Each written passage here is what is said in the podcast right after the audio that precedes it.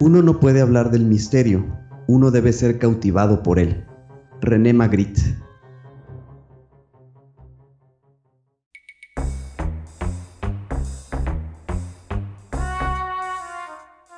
La cacería de historias continúa y no dejaremos escapar ninguna. Solo necesitamos encontrar a quien esté dispuesto a compartirlas. Justo estaba viendo estos detalles cuando se dio cuenta de algo más perturbador. Solo podía ver de su cintura para arriba. No tenían piernas. Nunca había experimentado esa sensación. Literalmente, el estadio entero retumbaba bajo nuestros pies. Una vez más, comenzó a sonar el teléfono. No quería contestar, pero el sonido me estaba volviendo loco. Por si fuera poco, en el horizonte, un rayo azota la cima de la montaña, justo en la dirección hacia donde nos dirigimos, haciendo temblar la tierra bajo nuestros pies. Soy Pablo. Yo Miguel. Y, juntos, somos cazadores de historias.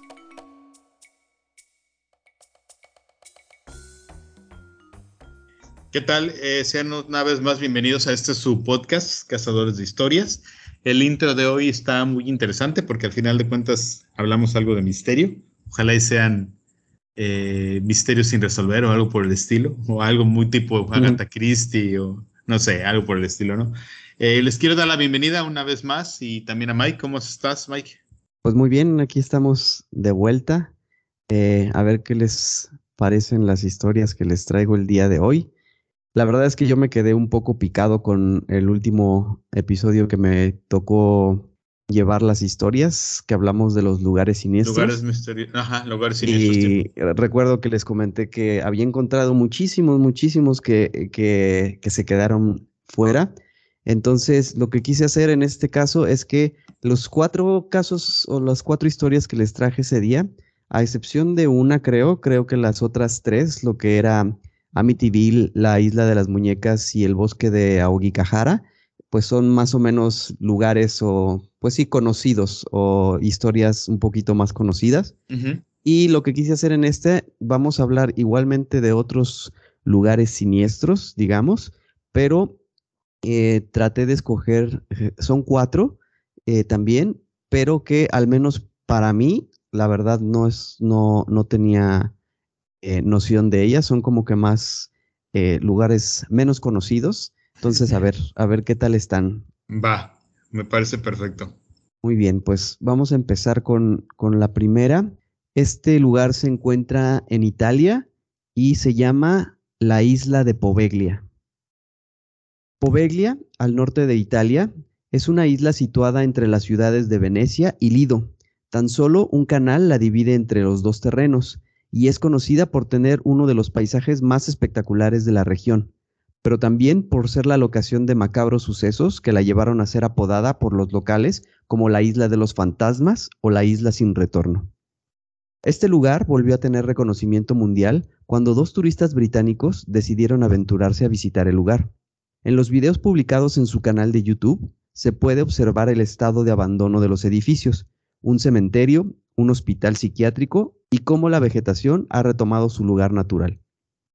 Según cuentan algunos medios especializados, Poveglia empezó su siniestra historia en el siglo XIV, cuando Europa estaba sumida bajo el asedio de la peste negra. Venecia, uno de los focos de infección más fuertes, tuvo que enviar a todos los enfermos a la isla para contener el virus. Cualquier persona que mostrara el más mínimo síntoma de la enfermedad era enviado de carácter urgente a pasar cuarentena en ese pequeño terreno de no más de 345 metros de largo y 335 de ancho. Algunos historiadores han mencionado que se quemaron los cuerpos de cerca de 160 mil personas en ese lugar para detener la enfermedad. El gobierno italiano y algunas empresas privadas realizaron varias intentonas para recuperar a la isla, pero fracasaron. Sus instalaciones fueron usadas como punto cuarentena marítima hasta finales del siglo XIX, cuando pasó al dominio de una casa de convalecencia geriátrica, que también terminó sus funciones en 1968, y desde entonces ha estado abandonada. La isla está llena de historia oscura y macabra.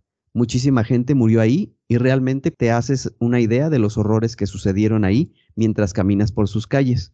Quemaron todos los cuerpos y los dejaron tirados. La isla nunca ha sido despejada adecuadamente ni nada por el estilo, así que todo luce como si acabaran de dejar todo ahí. Entre tantas atrocidades que le atribuyen al lugar, destaca la de los miles de experimentos que se realizaron con los enfermos de la peste negra que iban a parar ahí. Algunos registros relatan que eran utilizados para experimentos médicos que intentaban descubrir la cura para ese virus. Esta sí la conocía. Ya había Mm. leído al respecto porque salió ahorita en la época de la pandemia. Me acuerdo haber leído un artículo al respecto. Obviamente, pues por todo lo que vivimos, ¿no? Al final de cuentas. Lo que sí no recuerdo, la isla, según yo, no la puedes visitar. Sí, no, creo que no es para está, visitarse. está cerrada y es una isla muy pequeña que está, digo, no conozco, no conozco Venecia, no sé si tú, tú conoces. No, tampoco. Este, pero sí está, está en Venecia, bueno, a un costado de Venecia, y si lo buscas por el Google Maps, es una isla relativamente muy pequeña, ¿no? Sí. Pero sí, esta, esta, esta sí, esta historia sí la conocía. Muy buena, por cierto, al final de cuentas. Y por lo que, como dices, ¿no? Al final de cuentas, si llegas a ir, pues ves todo como lo dejaron, al final de Sí. cuentas, ¿no? Sí, sí. Una Pues historia bueno. bastante lúgubre la de la isla, pero muy buena. Sí, me, me imagino el, digo, de entrada, eh, un virus es- o una peste es bastante difícil y que a todos los tengan en el mismo lugar recluidos ahí, ya Sí. no es nada Pues prácticamente llegabas a morir, porque no, Sí, exacto, no creo que haya habido uh, probabilidades de que no, no, de sobrevivir ahí. exactamente. Ok, pues bueno, vámonos con el, el segundo lugar. Este está en Estados Unidos y es el Willard Asylum. Los majestuosos edificios victorianos pueden estar cayendo en pedazos, pero el contenido dentro de ellos delata mucho sobre las vidas, a veces felices, a veces trágicas, de los pacientes en Willard Asylum for the Chronic Insane. Aunque los asilos a menudo tienen connotaciones de existencias obscuras y tortuosas, Willard y otras instituciones como esta tenían la intención de ser una mejor alternativa a los sistemas establecidos para cuidar a los enfermos mentales. A principios del siglo XIX, aquellos a quien nadie tenían quien los cuide, incapaces de cuidarse por sí mismos, fueron abandonados en casas de beneficencia, básicamente albergues que estaban hacinadas y sin recursos. En respuesta a estas condiciones miserables, en Nueva York, el doctor Sylvester D. Willard, cirujano general, propuso un hospital estatal para locos. El propio Abraham Lincoln aprobó la propuesta apenas seis días antes de su muerte. Willard dio la bienvenida a su primer paciente en 1869. Era una mujer llamada Mary Roth, descrita como demente y deformada, que había pasado 10 años confinada en un asilo.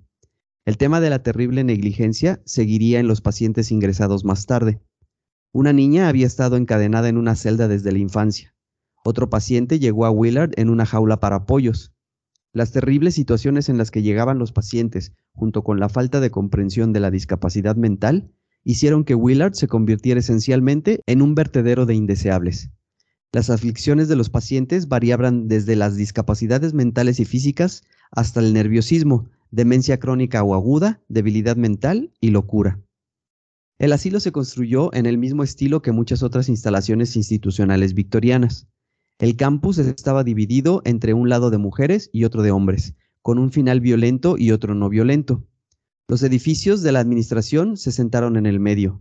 El terreno originalmente había sido designado para fines agrícolas, por lo que el hospital tenía su propia granja cultivada y atendida por los pacientes.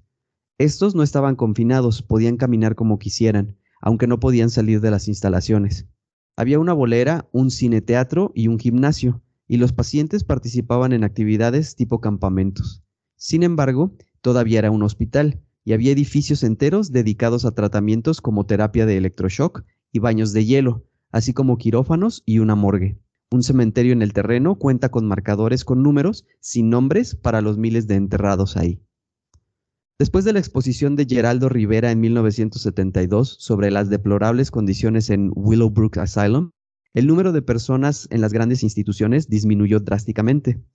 Willard Asylum dio de alta a su último paciente en 1995 y cerró sus puertas para siempre. Ahora, algunos de sus edificios son usados como instalaciones de capacitación y dormitorios por el Departamento de Correccionales, que mantienen los terrenos, pero muchos de ellos se han dejado pudrir durante tanto tiempo que son totalmente inutilizables. En estos, la vida de asilo se ha conservado en los artefactos dejados por el personal y los pacientes. Si han oído hablar del Willard Asylum, probablemente es por sus maletas.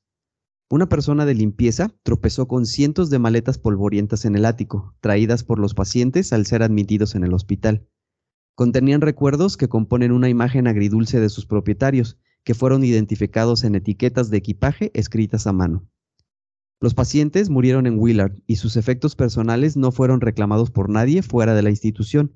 El personal, aparentemente incapaz de tirarlas, las almacenó y las catalogó meticulosamente en ese ático. El proyecto de las maletas de Willard ahora recopila información sobre los propietarios de estas.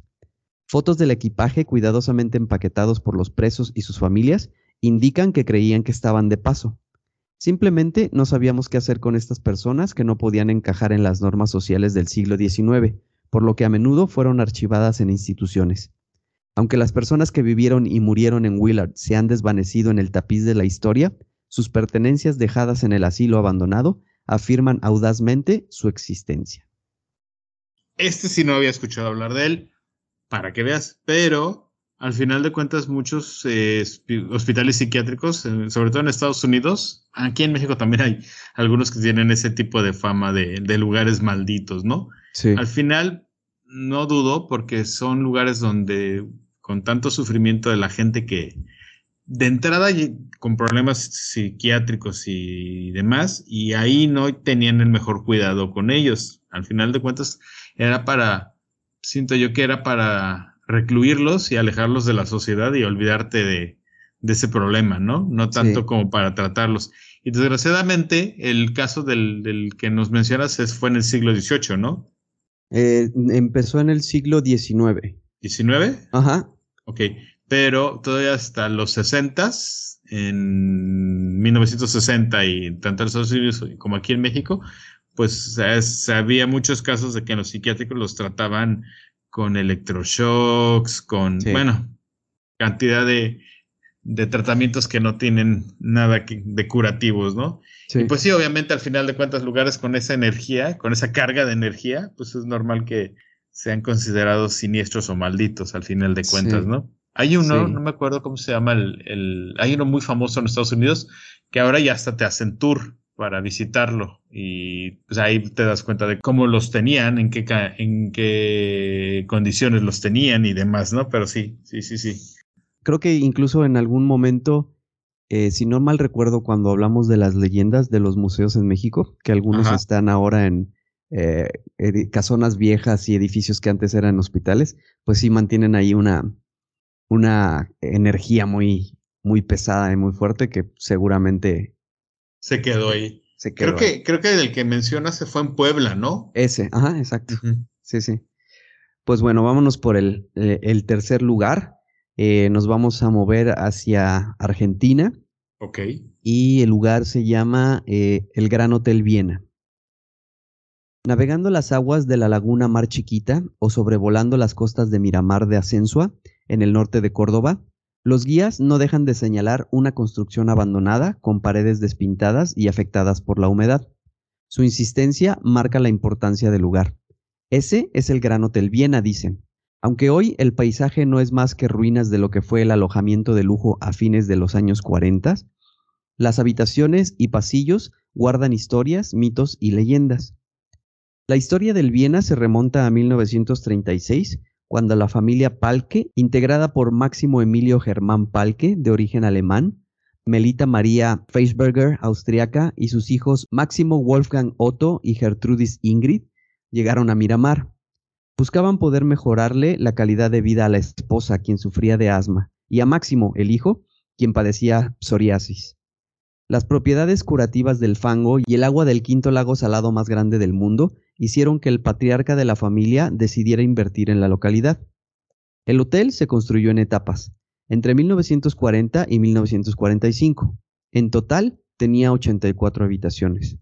Era como una pequeña ciudad para las personas con buena posición económica. Hoy, todo el lujo está librado a la imaginación. Con la inundación de 1978 que sufrió el pueblo, entró en decadencia y en 1980 cerró sus puertas.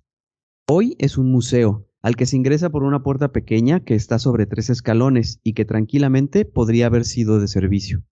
El salón comedor destinado a la clase media hoy está convertido en la recepción, donde se exponen los muebles originales de la época dorada. Hay una caja de banco y el mobiliario de cafetería. Dentro de una vitrina está la última gran recuperación y se muestra con orgullo. Es una tacita de café con el nombre del lugar y un águila bicéfala, símbolo del Gran Hotel Viena. Al final están los ascensores, los mismos que usaban los huéspedes, pero hoy sin funcionar. Las camas, los colchones y los percheros que se exhiben en las habitaciones son los originales. La arquitectura y la decoración son simples y se asemejan a las de un hospital. El estado de penumbra constante por la poca luz natural que entra, las grietas de las paredes y la muñeca antigua que hay sobre una de las camas, hacen difícil asociarlo al glamour y la elegancia que supo tener a los finales de los años 40, y lo convierten en un lugar fantasmagórico. Se escuchan ruidos. Debe ser la gata, dice el guía despreocupado. En las habitaciones 106 y 110 es donde se perciben más energías extrañas. Algunos dicen sentir angustia, otros confiesan haber visto personas pasar de una habitación a otra. La conocedora del lugar sostiene que cuando se sacan fotos de la fachada del hotel, suele aparecer una mujer asomada desde una de las ventanas de la planta baja y un hombre en uno de los cuartos de la clase alta. Hace poco una nena vio a dos hermanitos que iban de cuarto en cuarto.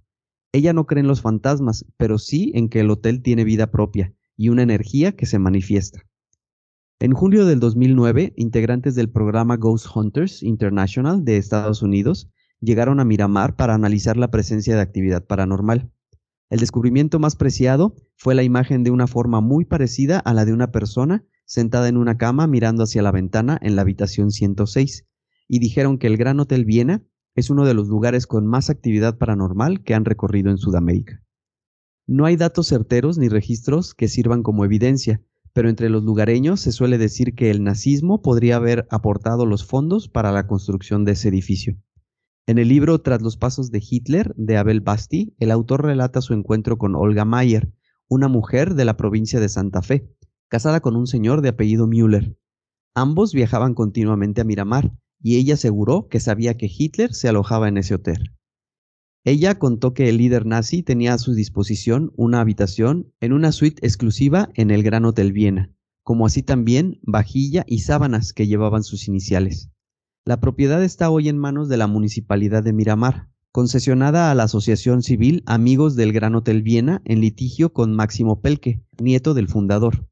El heredero creó la página web llamada Gran Hotel Viena, granhotelviena.com, en la que se desliga a su familia del nazismo y afirma que sus antepasados repudiaban esa ideología. Ha de ser, digo, uno de tantos casos de hoteles con historias así. Podríamos hacer un episodio solamente de hoteles y creo que encontraríamos muchas historias al respecto, ¿no? Aquí lo interesante es todo el, contexto de, de que si fue financiado por los nazis y Hitler estuvo ahí involucrado y demás. Ajá. Pero al final de cuentas, pues, pues solamente por eso la historia del hotel es, bastante interesante, ¿no? Sí, pues ya ves que eh, se dice que, que, Hitler no murió y que escapó precisamente a, Argentina, entonces, pues quién sabe. Sí, al final, si no él, por lo menos muchos nazis sí, sí migraron para allá. Quién sabe. Muy buena la historia. Tampoco conocía de este lugar. Ese lugar. Muy bien, pues entonces me voy a, a pasar al, al último Ok. Este, nos vamos a ir ahora hacia Asia y eh, nos ubicamos en India. Y es la historia del el fuerte Bangar. El fuerte Bangar, en la región de Alwar, en Rajasthan, es famoso en toda la India por ser el sitio más embrujado de la India. Los aldeanos temerosos se establecieron lejos del fuerte como resultado de las leyendas y los informes de sucesos sobrenaturales que escucharon en el fuerte. Ni a los residentes ni a los visitantes se les permite ingresar al fuerte después del anochecer, y esto lo hace cumplir el ASI o Servicio Arqueológico de la India. Este fuerte abandonado y el fantasmal de Bangar ciertamente irradia un ambiente inquietante. Varias leyendas urbanas han atestiguado sucesos fantasmales dentro del fuerte. Mientras algunos turistas que buscan emociones baratas terminan decepcionados, otros simplemente no se cansan del misterio que rodea al fuerte. Mucha gente piensa que el fuerte Vanguard está embrujado, y no faltan historias que aumentan el aura de misterio del fuerte. El Servicio Arqueológico de la India ha emitido una prohibición para los visitantes que planeen llegar después del atardecer, ya que se cree que el fuerte es un punto crítico de actividad paranormal. La leyenda más conocida de Vanguard es que la ciudad fue fundada por el emperador Mado Singh quien lo hizo solo después de recibir las bendiciones de la zeta Guru Balunat, quien visitaba a menudo la zona para meditar. Una estipulación de la bendición del santo fue que su retiro nunca fuera a la sombra del palacio del emperador. La ciudad quedaría reducida a escombros si sucediera eso. Desafortunadamente, una vez terminado el palacio, arrojó una larga sombra sobre el apartado refugio de Gurubalú. Tan pronto como Vanguard se ganó la ira del santo, se convirtió en una ciudad maldita de la que ningún edificio salió ileso. Incluso entre los escombros, el mausoleo de Balunat sigue en pie, lo cual es un hecho intrigante. En una segunda leyenda urbana más conocida, se culpa a la emperatriz Ratnavati de Vangar por provocar los terribles acontecimientos que sucedieron en el fuerte. Un hechicero malvado de la zona estaba enamorado de ella porque era increíblemente hermosa, y una vez intentó hechizar el cosmético que ella iba a aplicarse. La sospechosa princesa descubrió el plan del mago oscuro y lo detuvo vertiendo el cosmético encantado sobre una enorme roca, que luego debía de aplastar al tántrico hasta matarlo. Poco antes de morir, el mago lanzó un hechizo sobre toda la región, asegurándose de que nadie pudiera volver a llamarla hogar en paz. Desde entonces, el área que rodea el fuerte Vanguard ha parecido inquietante. El fuerte se puede encontrar entre Alwar y Jaipur, no muy lejos de Delhi, en el margen de la exuberante y verde reserva de tigres de Sariska. Había cuatro enormes puertas de madera a todos lados del fuerte, emulando las antiguas murallas de la ciudad de Sanjayabad. Los terrenos del fuerte son tranquilos durante todo el día debido a la pequeña cascada y los templos que han sido esculpidos minuciosamente ahí. Las ruinas de algunos palacios ubicados dentro del fuerte son evidencia convincente de la antigua gloria del fuerte. El tranquilo ambiente diurno y el hecho de que es una obra maestra arquitectónica lo habrían convertido en un destino turístico muy popular. Tampoco conocía este. y al final, pues solamente el primero fue el, que había escuchado hablar de, de este, de este fuerte tampoco. Digo, la India, de entrada, la India es un país misterioso, por donde lo quieras ver. Y ahora este fuerte, pues, pues, como dicen, ¿no? Tal vez para algunos es frustrante porque van con una expectativa y no la cumple, y para gente que solamente por el hecho de, de, llegar y todo, y lo encuentran bastante misterioso, ¿no? Pero sí, muy bueno también esta, esta historia de este último fuerte siento que es más onda de leyenda y por eso cuando, cuando la gente llega ahí como que se decepciona, entonces... Sí, y al final igual el mismo gobierno a lo mejor explota la, historia para como cuestión turística, sí. Atractivo turísticamente, ¿no? Así final es. de cuentas. Pero bueno, como dices, encontraste cuatro más y seguramente si sigues escarbando te puedes sí, toda la temporada hablando de, de lugares así, ¿no? Muy buenas, muy buenas. Por el momento ahí lo vamos a dejar. Muy bien. Bueno, pues creo que me toca despedirnos en esta ocasión, eh, no sin antes recordarles nuestras redes sociales para que nos contacten en nuestro correo electrónico cazadores de historias eh, podcast, cazadores de historias podcast arroba gmail.com, eh, nuestro canal en YouTube donde le pueden dar seguir, campanita y demás para que les lleguen las notificaciones. Nos pueden encontrar como cazadores de historias el podcast. En X, ex Twitter, Cazadores de Historia P, arroba Cazadores de Historias P, y nuestra página de Facebook, Cazadoras de Historias eh, Podcast, ¿no?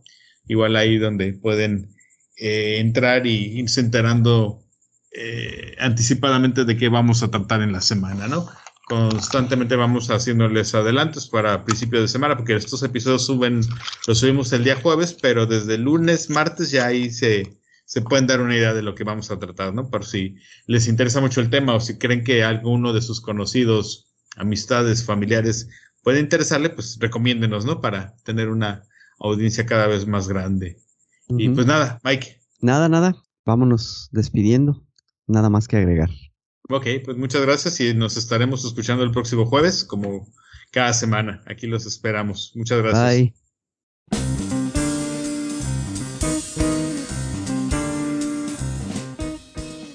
Porque la vida es una colección interminable de historias y todos tenemos una que contar, esto es Cazadores de Historias, el podcast.